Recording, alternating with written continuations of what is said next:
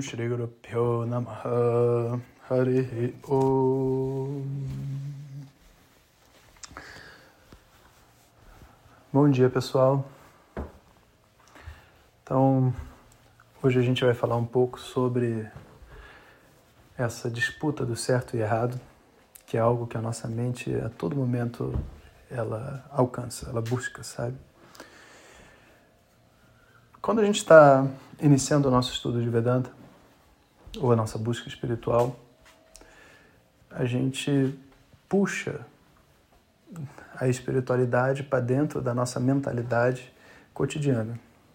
E a mesma disputa que a gente faz internamente, na verdade, de ser adequado, de estar certo, de, de corresponder às expectativas, entra dentro da nossa proposta espiritual.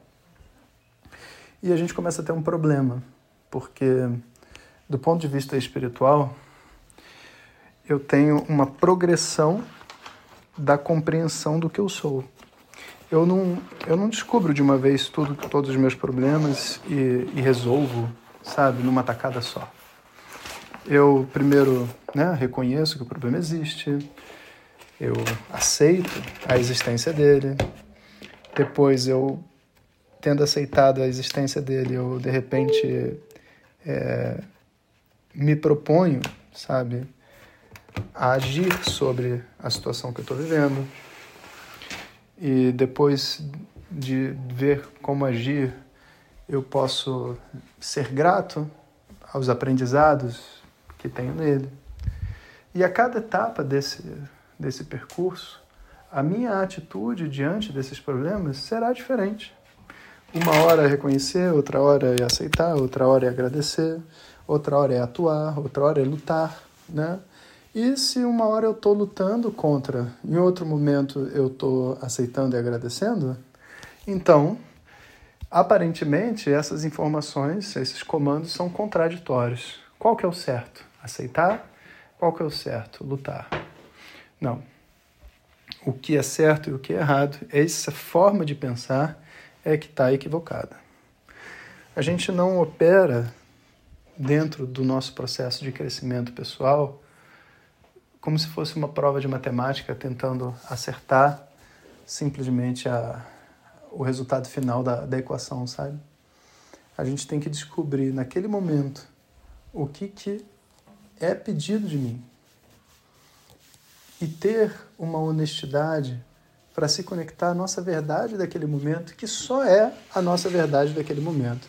De repente, daqui a, a 15 minutos, você já enxergou uma outra coisa que muda completamente a sua atitude, o que você deve fazer, o que você deve esperar. Então, essa essa compreensão, sabe, essa apreciação da mutabilidade das coisas, e de um processo de crescimento faz com que a gente tenha que abandonar completamente esse conceito de certo e errado. Às vezes eu, eu vejo isso até mesmo nas pessoas discutindo dúvidas de aula. Uma pessoa tem uma dúvida, não compreendiu o que o professor, o que o professor falou. Você não acha que é isso? Ei, o que é para você não é para mim. Talvez para você agora seja isso, para mim não. Para mim é, é essa outra coisa aqui. Não é válido a gente discutir? Depende muito, sabe? Se você realmente está tentando entender o que ele disse numa determinada perspectiva diferente da sua, talvez eu possa te ajudar. Se você está tentando fazer o que ele disse, se conformar ao que você pensa, aí é inútil, porque eu vou me conformar de um jeito, você vai se conformar de outro.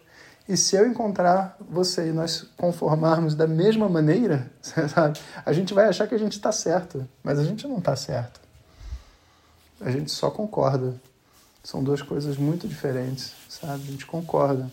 E concordar nos dá uma sensação de grupo, de que, sabe, esse é o caminho a ser seguido.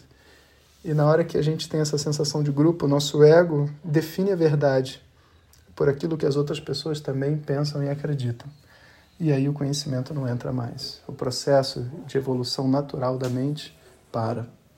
Então, a gente não quer pensar em termos de certo e errado. A gente quer abandonar essa ideia e partir para um outro caminho, que é um caminho de conexão, de verdade, de realidade. Um caminho onde a opinião do outro sobre o que eu penso não é relevante. Ela pode acrescentar, sabe? Mas não é uma disputa de opinião. E nem existe espaço para discussão. Existe espaço para dúvida, existe espaço para questionamento, existe espaço para um conflito, mas não existe espaço para uma conclusão.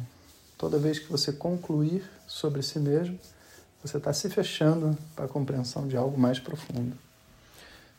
Então, eu desejo a todos vocês que consigam manter a mente aberta para poder ouvir e aprender sem entrar nessas disputas do ego. Tudo de bom. Hariom.